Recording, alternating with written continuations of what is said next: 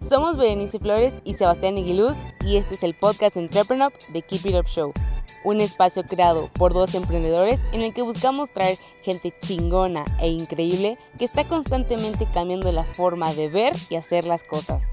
Cada martes, jueves y sábados podrás escuchar un nuevo episodio donde encontrar información clave que te ayude a impulsar tus ideas, tu empresa, pero sobre todo tus sueños.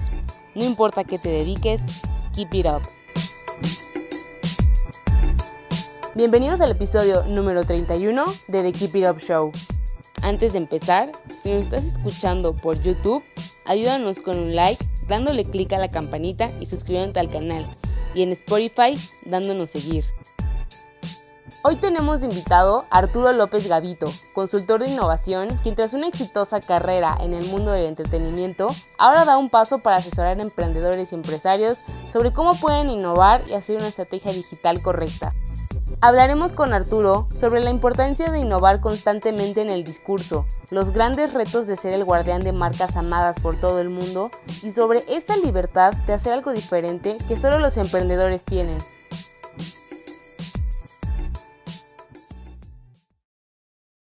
Hola, muy buenas tardes y bienvenidos a otro episodio de The Keep It Up Show. Aquí Sebastián Aguiluz, cofundador y CEO de Entrepreneur, y estoy aquí con Arturo López, consultor de innovación. ¿Cómo estás, Arturo? Muy bien, Sebastián, muy contento de platicar contigo este día. bueno, nosotros encantados de tenerte por aquí. Oye, Arturo, mira, nosotros hemos tenido muchos eh, consultores de innovación en el programa hasta ahorita y yo creo que la innovación es un concepto tan general, tan aplicado de diferentes formas, que seguramente pues, cada quien tiene su propia definición. Entonces quisiera empezar sabiendo cuál es tu definición de innovación.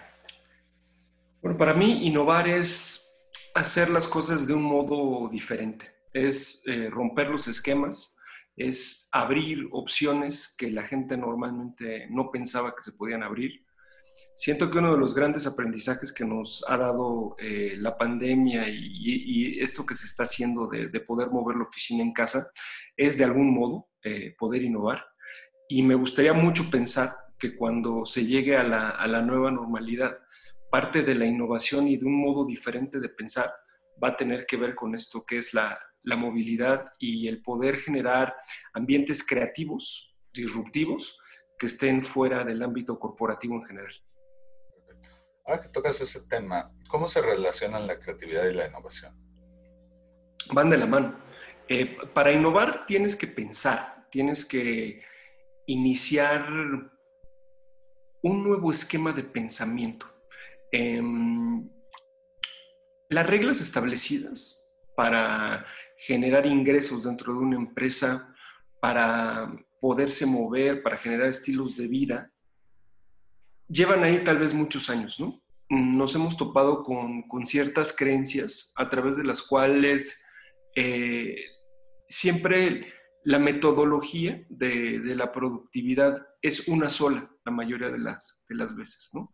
Y hay ambientes muy rígidos que te impiden a ti dentro de una, de una empresa, de un corporativo, en el poder hacer las cosas de manera diferente, especialmente porque la gente tiene normalmente mucho miedo, Sebastián, de hacer las cosas de un modo diferente, ¿no? Tiene miedo a perder su trabajo, tiene miedo a confrontar, tiene miedo a, simplemente decir las, que las cosas pueden ser de una mejor manera, de otra manera, ¿no?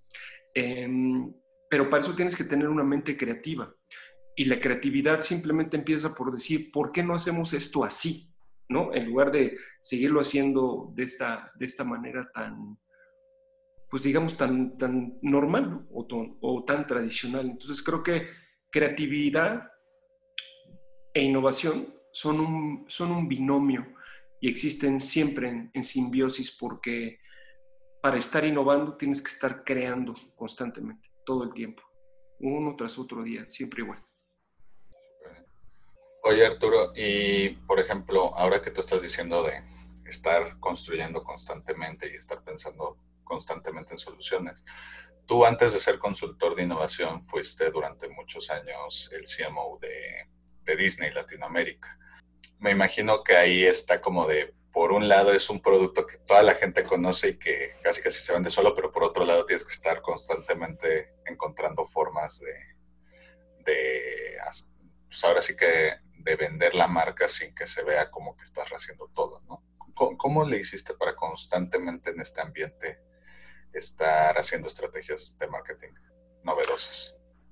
Bueno, mi responsabilidad era a nivel México, no era a nivel América Latina. Ah, perdón. Eh, no pasa nada. Yo, yo trabajé durante casi 15 años dentro de, de Disney en un ambiente muy, muy interesante de, de, de creatividad que te permitía em, conforme iban las, franquicias y las películas lanzándose o los diferentes productos, teníamos que tener estrategias diferentes para cada cosa, ¿no?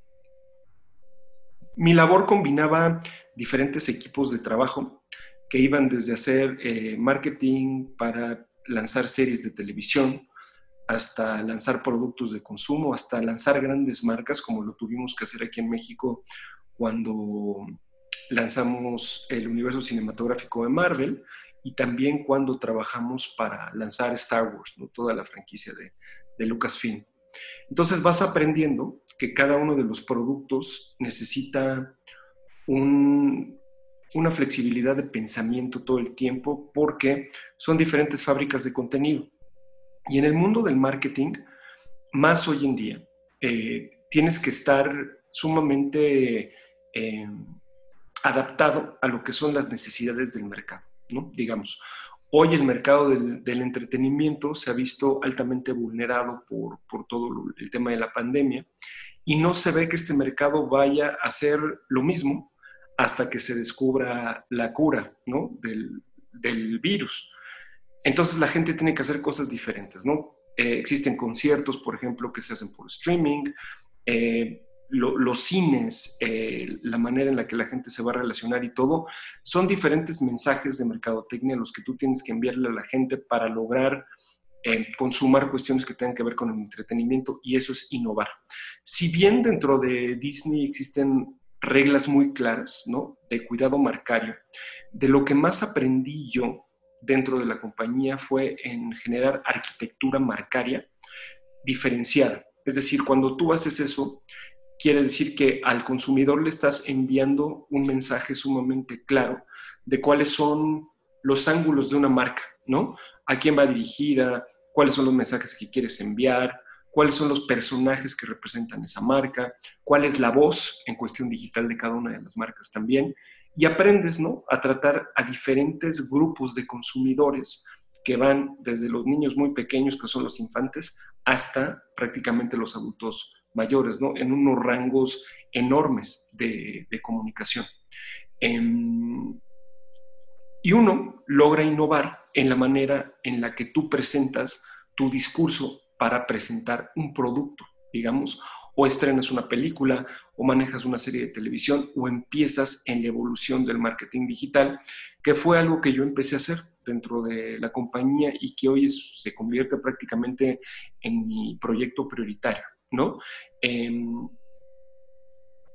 lo orgánico hoy tiene que ver mucho también con la, con la innovación, porque la gente se dio a la tarea de evolucionar digitalmente durante estos últimos tres y cuatro meses que hemos vivido esto.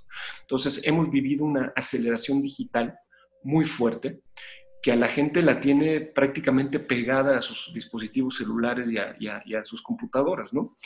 Cómo esta, este nuevo marketing, es un marketing digital mucho más evolucionado, va a ir creciendo sin ser invasivo y sin convertirse en un, llamémoslo, un marketing de anuncios o un marketing vulgar.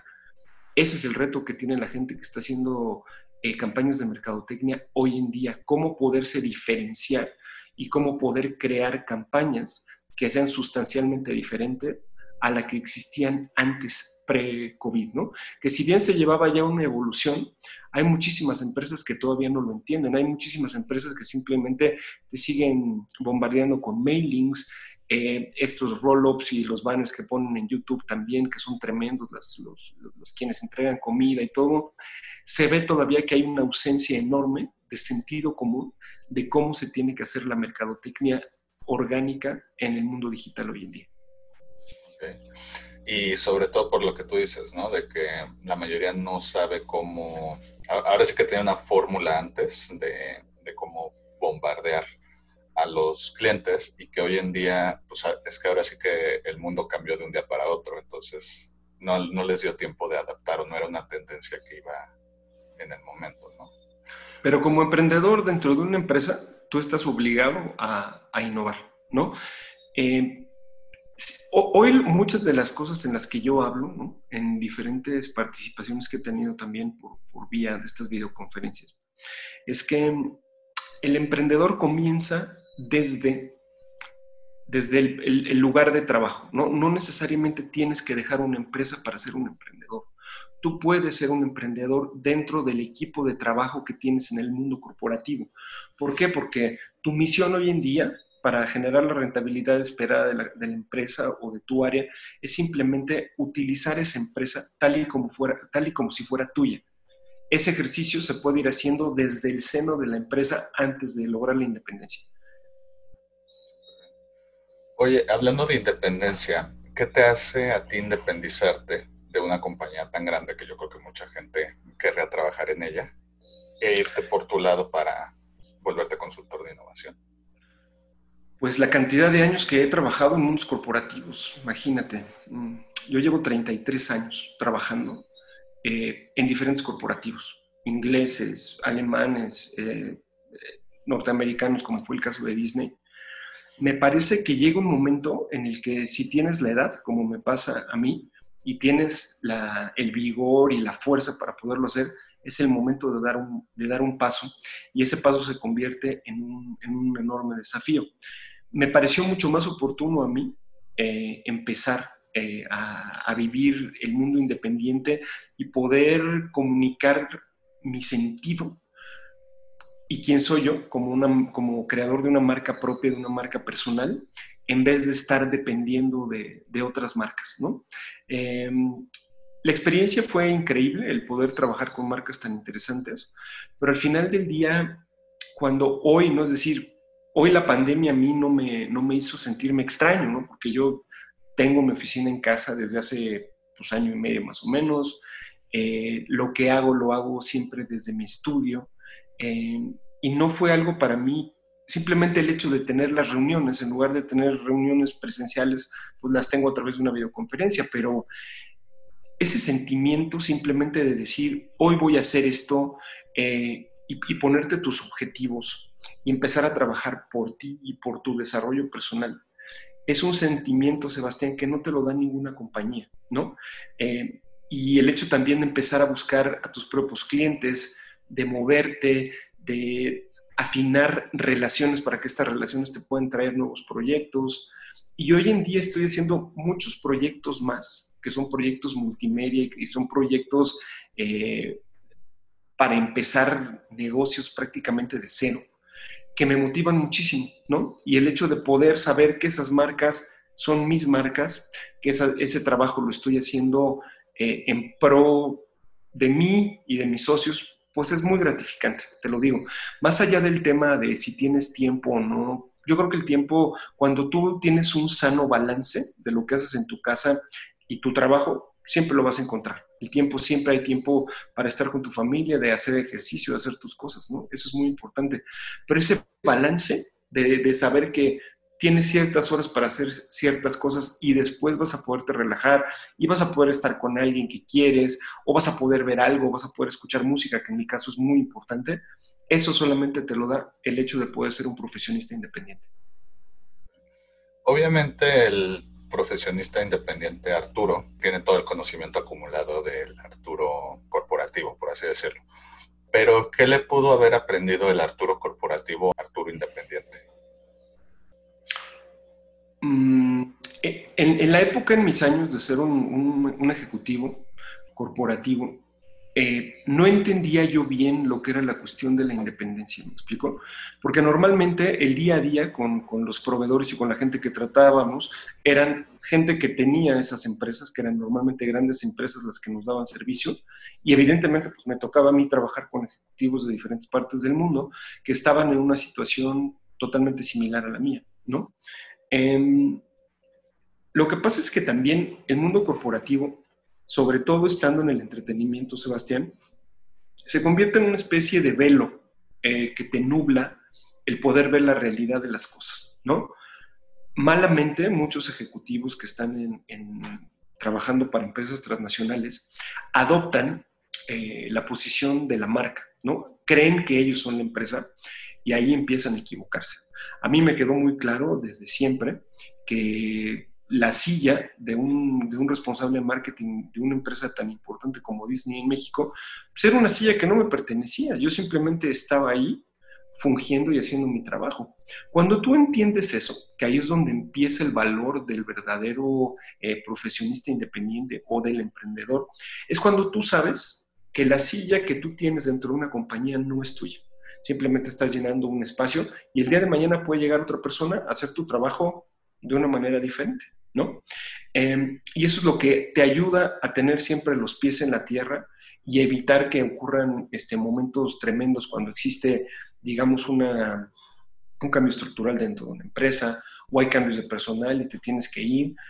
Uno entra a una empresa por la misma puerta en la que sale. Entonces, tú decides si cuando salgas por la misma puerta por la que entraste, tienes afuera personas que te van a apoyar, que van a ser eh, aliados y si van a ir contigo y te van a acompañar en diferentes proyectos o si sales de la empresa y te encuentras rodeado de enemigos, ¿no?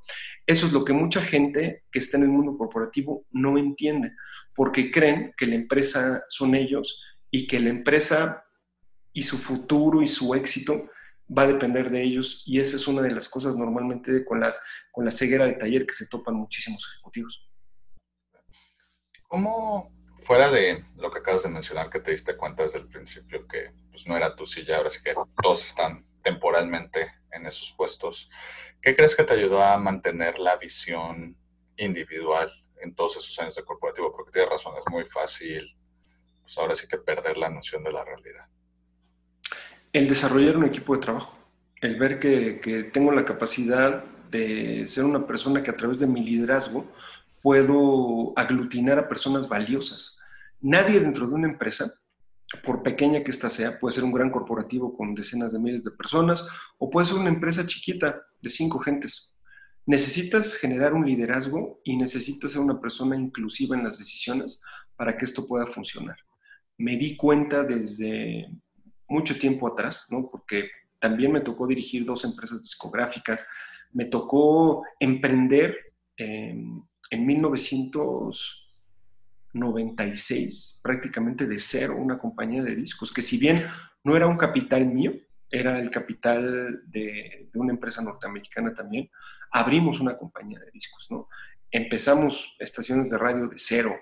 Eh, siempre mi, mi, mi carrera y el devenir de mi carrera ha sido y ha tenido que ver con empezar de cero, diferentes proyectos y eso es lo que más me gusta y eso es lo, más retante. Entonces, la vena del emprendedor, de este emprendedor, digamos, corporativo, es algo que siempre ha estado en mí. Y la respuesta a tu pregunta es entender que si tú no haces equipo con la gente, si tú no te sientas y escuchas a las personas, si no generas una especie de liderazgo empático, es muy difícil que tus proyectos salgan a flote porque nadie hace solo, solo ningún proyecto. Siempre vas a necesitar estar rodeado de, personas. Y de ahí lo complicado de saber elegir cuáles son las personas correctas para que te acompañen para un proyecto. ¿Cuál es la gran sorpresa que te llevaste del mundo emprendedor? Es decir, tú ya sabías seguramente que ibas a tener más libertad, más independencia, más balance de vida, pero ¿qué beneficio o qué cosa negativa descubriste ya estando en el mundo emprendedor que no habías tomado en cuenta? Bueno, lo primero es estar, hacer un proyecto lleno de ilusión y ver que ese proyecto a los dos o tres meses ya no resultaba viable, eh, más, más por el tema económico, por la gente con la que te asocias, ¿no? Tomemos en cuenta algo. Eh, no es lo mismo empezar a hacer las cosas con tu propio capital y con tus propios recursos y ver que las cosas no funcionan a hacerlo como parte de una empresa. Eh, la naturaleza humana es algo que siempre va a estar como un riesgo latente para cualquier emprendedor. Es decir, eh, no solo en el mundo corporativo hay vileza y hay agendas escondidas y hay la naturaleza humana, que es algo así que siempre, a lo que siempre me voy a referir yo como uno de los grandes obstáculos a vencer. Em, y por otro lado, creo que lo más satisfactorio es ver eh, concretarse proyectos que de pronto tú te imaginaste en tu escritorio y que ahí están y que están viviendo, ¿no? la capacidad de asociarte también como independiente con grandes empresas para llevar a cabo cosas diferentes y que tú como independiente puedes ser una persona mucho más sagaz y puedes ser una, una persona que se puede adaptar mucho más a diferentes circunstancias que una gran empresa corporativa con normas, con protocolos, y que tú al ser un, un, empresario independiente, pues bueno, puedes estar de un lado un día, luego puedes estar de un lado el otro, puedes tener no solo un negocio especializado, sino que puedes tener diferentes negocios de, diferentes cosas. Y eso es lo que a mí me gusta, porque justo retomando el tema de la innovación, es decir, ¿por qué hoy, no? En mi caso, si estamos trabajando en el desarrollo de un sello discográfico digital, eh, no voy a poder tener también un programa de radio tradicional o no voy a poder eh, desarrollar una gama de conferencias, ¿no? Para acercarme a las empresas también para poderlos apoyar son muchas arenas diferentes en las que uno puede participar y te puedes organizar sin ningún problema con el tiempo. ¿Cuáles son los grandes retos de tener la responsabilidad de manejar una marca tan conocida y tan universal como tú decías, de que pues, le llega tanto a los niños como a las niñas, como a los adultos, como a los de mediana edad? O sea, es una marca que, que llega a todos y que para todos significa cosas diferentes. ¿Cuáles son los pesos de tener esa responsabilidad? El cuidado. Em, yo durante mucho tiempo fui el guardián de, esas marcas en México, ¿no? Era mi, responsabilidad primaria, era poder guardar esas, esas marcas. Eh, y, tú eres contexto, como siempre, ¿no? Es decir, eh, una de las grandes enseñanzas que te da Disney siempre es que tú tienes que expresar o externar los valores de la marca a través de tu comportamiento, a través de tu manejo corporativo, a través de la manera en la que te diriges con la gente, cuando estás en una presentación, cuando vas a ver a un cliente, todas esas cosas. Entonces, eh, el manejo de una marca es, es totalmente contextual todo el tiempo, Sebastián, porque tú tienes que vivir los valores de esa marca. Y esa es, esa es la historia, ¿no? Cuando lo llevas al, al terreno independiente, de lo que más aprendí yo también es a vivir esos valores marcarios, ¿no? Es decir, si hoy yo lo que estoy haciendo es que estoy desarrollando mi marca personal, tengo que vivir los valores de mi marca. Esos valores tienen que ser eh, de adaptabilidad, de respeto, de integridad, de cohesión y también tiene que haber eh, algo que es muy importante, que es la congruencia. Eh, un ejecutivo, al igual que un empresario independiente, tiene que ser congruente con cómo maneja su marca y cómo se maneja a sí mismo, porque si no, no existe esta cuestión de credibilidad. Y muchas empresas pueden tardarse 50, 70 años en construir una marca, pero si de pronto se hace el movimiento incorrecto o incongruente en el escenario del mercado, entonces, ¡pum!, se cae todo para abajo en segundos, ¿no? Y mucha gente no se da cuenta de que eso pasa. Y, más que, o sea, es decir, en momentos en donde el servicio al cliente es tan importante y donde el valor de las experiencias es tan único, la gente debe de mantenerse justamente ahí, sabiendo que la experiencia y el valor de marca comienza por cómo uno cuida a esa marca a través del contacto personal o a través del contacto por un servicio telefónico o un, un chat de servicio al cliente también. Oye, Arturo, y por ejemplo, al principio de la conferencia tú mencionaste que a ti te tocó cuando Disney adquirió Lucasfilms, cuando adquirió Marvel, etcétera. Y por ejemplo, en mi caso, yo literal crecí con Disney y también me tocó como espectador ver cómo adquirían a Pixar, a las compañías que ya mencionamos, a 20th Century Fox México y, y como externo se vive una forma.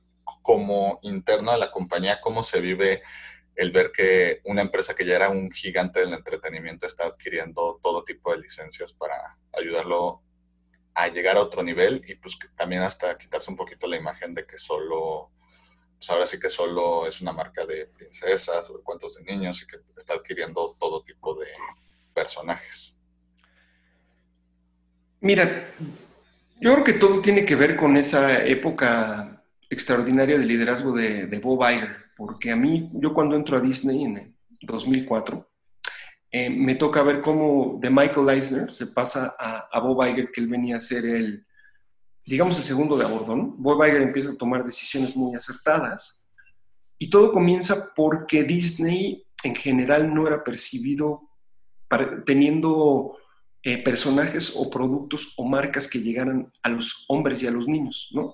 Había un gap muy grande de edad entre cuando terminabas de ser niño, luego venía este, este nombre que se le dio al consumidor entre los niños y los, y los adolescentes que se llamaba Twin, y después ya la gente se olvidaba de la marca Disney, ¿no? Y se, se, quedaba, como bien dices tú, mucho en las mamás y las mamás eran quien compraban el producto, ¿no?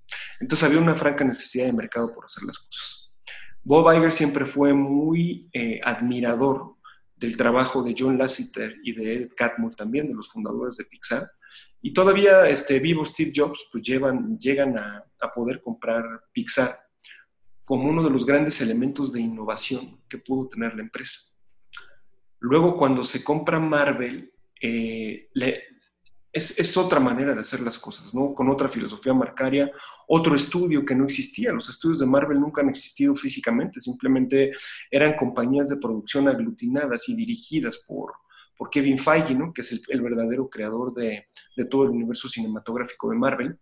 Y luego tienes un Lucasfilm que mm, estaba en una decadencia, a raíz de, una, empresa que de algún modo se había anquilosado, que tiene en Estados Unidos el 70% de, de, su ganancia y de su utilidad y había que convertirla en una, en una marca internacional, digamos. Una marca cuyo desafío más grande sigue siendo el poder permear a las nuevas generaciones para que no se quede simplemente como una marca de culto de, de coleccionistas de 50 años, ¿no? que es más o menos lo que, lo que hoy puede ser Star Wars. Entonces, em, se va viviendo con mucha emoción, especialmente porque yo antes de entrar a la compañía era muy fan, muy admirador de, Disney, del trabajo artístico, del trabajo creativo, coleccionista de, Marvel de siempre y muy coleccionista de Star Wars, porque soy de la generación de, de Star Wars de cuando esto empieza en el 77, ¿no? Entonces, fue una verdadera bendición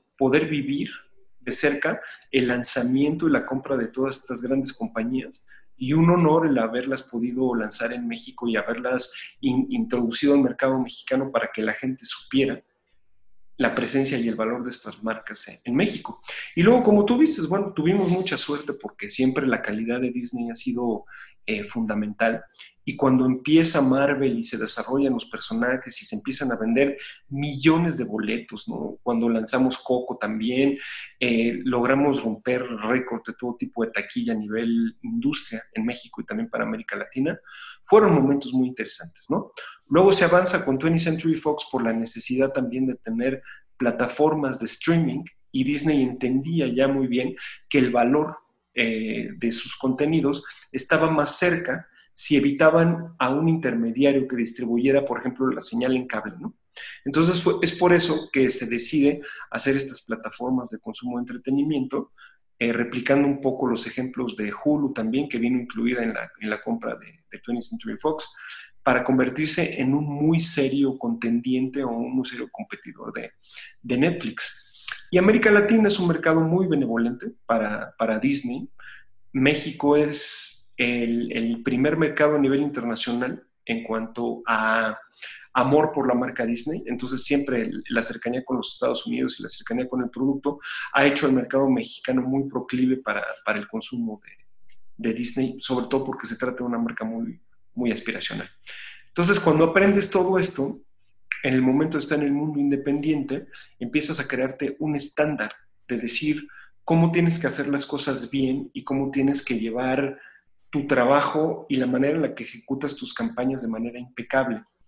Y es así como desarrollas también eh, ir hacia atrás y pensar, ¿por qué si eso lo logré hacer de esa manera y con esa magnitud y con un gran equipo de trabajo, no lo voy a poder desarrollar yo hoy en mi vida independiente para construir también una marca de respeto y una marca aspiracional a través de mi discurso y a través de mi trabajo. Mira, no te quiero preguntar de cada película y personaje porque yo creo que no acabamos y porque te digo, soy fan desde niño de Disney, pero ahorita que mencionaste uno me dio especial curiosidad.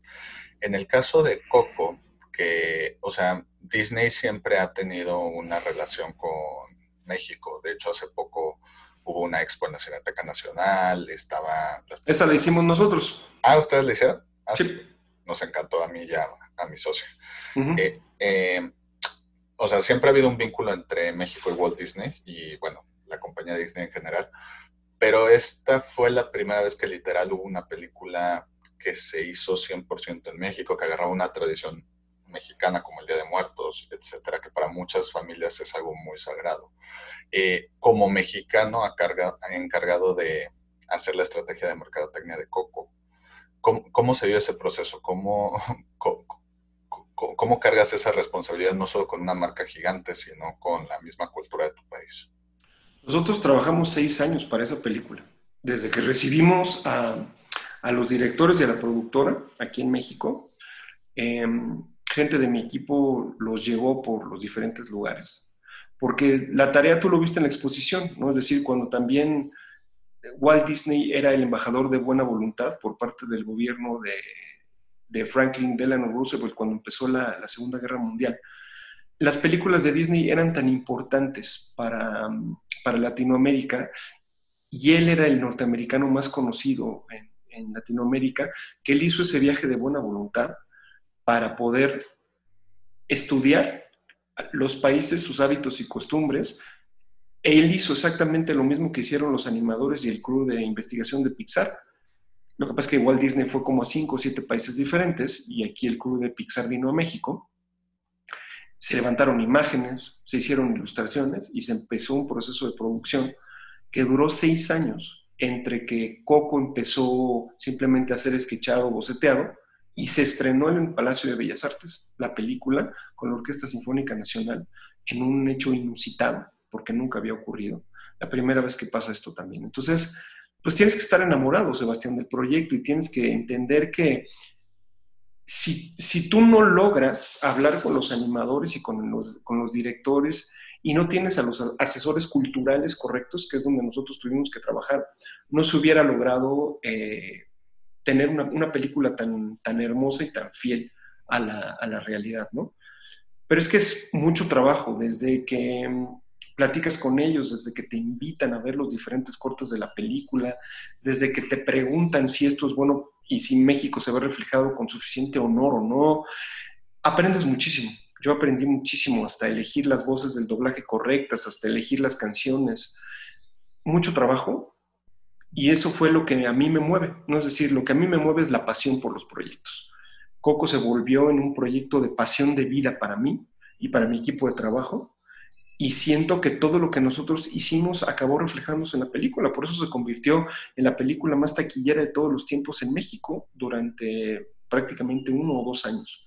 Hoy ya ha sido superada por los otros estrenos de otros monstruos tremendos que, que lanzó Disney, como la última eh, entrega de Avengers y después también Toy Story 4, ¿no? Eh, pero ahí se queda. Poco dentro de mi trabajo eh, en Disney hay dos cosas de las que me siento yo profundamente orgulloso. Lo primero es el haber hecho Coco con la gente, ¿no? Haber colaborado para esa película, haber aprendido tanto de, ese esquema de excelencia con, con, Pixar, porque si algo tenía John Lasseter era una persona que sabía que la calidad era el mejor plan de negocios que podía existir. Si tú hoy ves eh, lo, que lo que se ha ido entregando en cuestión de animación, se siente un, vacío. y, puedes ver que tanto Ed Catmull como John Lasseter ya no están al frente de, Pixar y que hay nuevas generaciones que se están encargando de esto. Eh, siempre el legado de la gente es importantísimo y, cuando John Lasseter se va también de la, de la empresa, creo que se, gesta un vacío de, creatividad. Él era el jefe de los Imagineers también, que son todas las personas que, desarrollan los juegos y las experiencias dentro de los parques de diversiones también. Y al no estar ahí, él, eh, pues la compañía se enfrenta con un tremendo reto que es poder eh, poner gente de su estatura o de su nivel para poder tener los logros o logros un tanto similares a lo que, a lo que él tuvo, ¿no? Pero pues es un negocio de seres humanos. Al final, no importa si, hay una tecnología brutal ahí, eh, los, los seres humanos somos los que le podamos dar la emoción a las cosas y si, si lo sabemos presentar y lo sabemos realizar, estamos del otro lado. Eh, pero se necesita cierta humildad, siempre creo que lo más importante que tú necesitas como ejecutivo y también como emprendedor es la humildad y el saber que si te, si, si, te equivocas es lo mejor que te puede pasar, porque a raíz de esa equivocación puedes aprender y puedes crecer y puedes seguir creciendo y, y desarrollándote. Y no toda la gente se permite equivocarse eh, por este grado de excelencia que, que siempre quieres estar buscando para que tu trabajo sea lo mejor.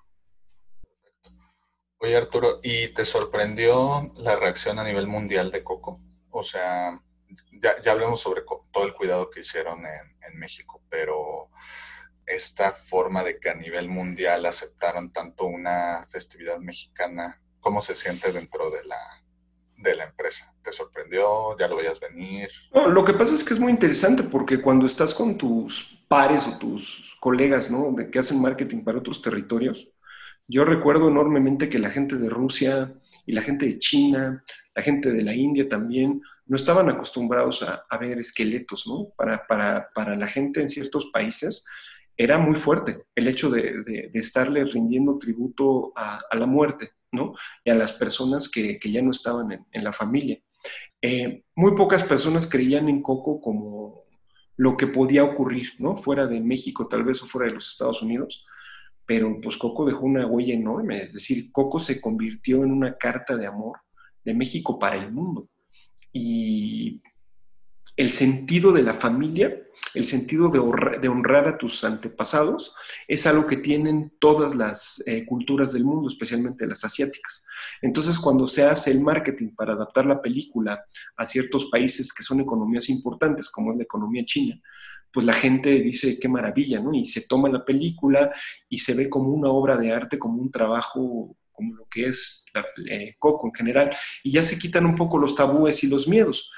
Lo más interesante es que Coco en México rompió el paradigma y transformó lo que las familias eh, normalmente celebraban como Halloween, ¿no? Eh, Coco permitió que los abuelitos regresaran a las salas de cine eh, que la gente viera la película primero con su pareja, luego con sus papás, luego con sus hermanos y luego con los abuelos. Es decir, se vendieron más de 23 millones de boletos en México porque la gente repitió la experiencia y lo quiso convertir en una experiencia de familia.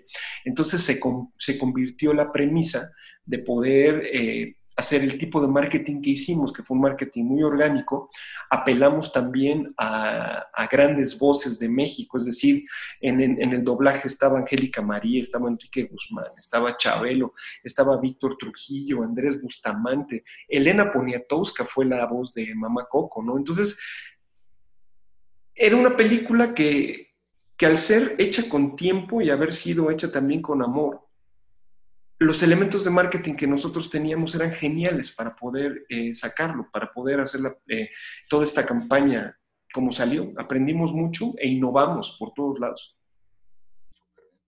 Oye, y ahora dejando un poquito a Disney y yéndonos contigo, ya, ya decidiste tener tu independencia, tu libertad. ¿Qué hace que dijeras, voy a ser consultor independiente de eh, ayudar a emprendedores a desarrollar su marca, hacer su estrategia de marketing digital, a decirles cómo innovar. ¿Qué es lo que te llamó de dedicarte ahora a esto? El hecho de entender que cuando empiezas a hablar con, los jóvenes o cuando empiezas a hablar con las empresas, eh, hay, una, hay cualquier cantidad de áreas de oportunidad para poder trabajar. Siempre me ha gustado mucho la alianza entre los talentos jóvenes y ejecutivos, como puede ser mi caso, ¿no? que que somos ejecutivos maduros. Me parece que el binomio más poderoso que puede existir es la experiencia de la mano con las ganas de hacer las cosas, ¿no? Tú te conviertes en un mentor y te conviertes en una especie de guía para, la gente. Y entonces es cuando se suma esto, que es lo más eh, interesante que puede también haber.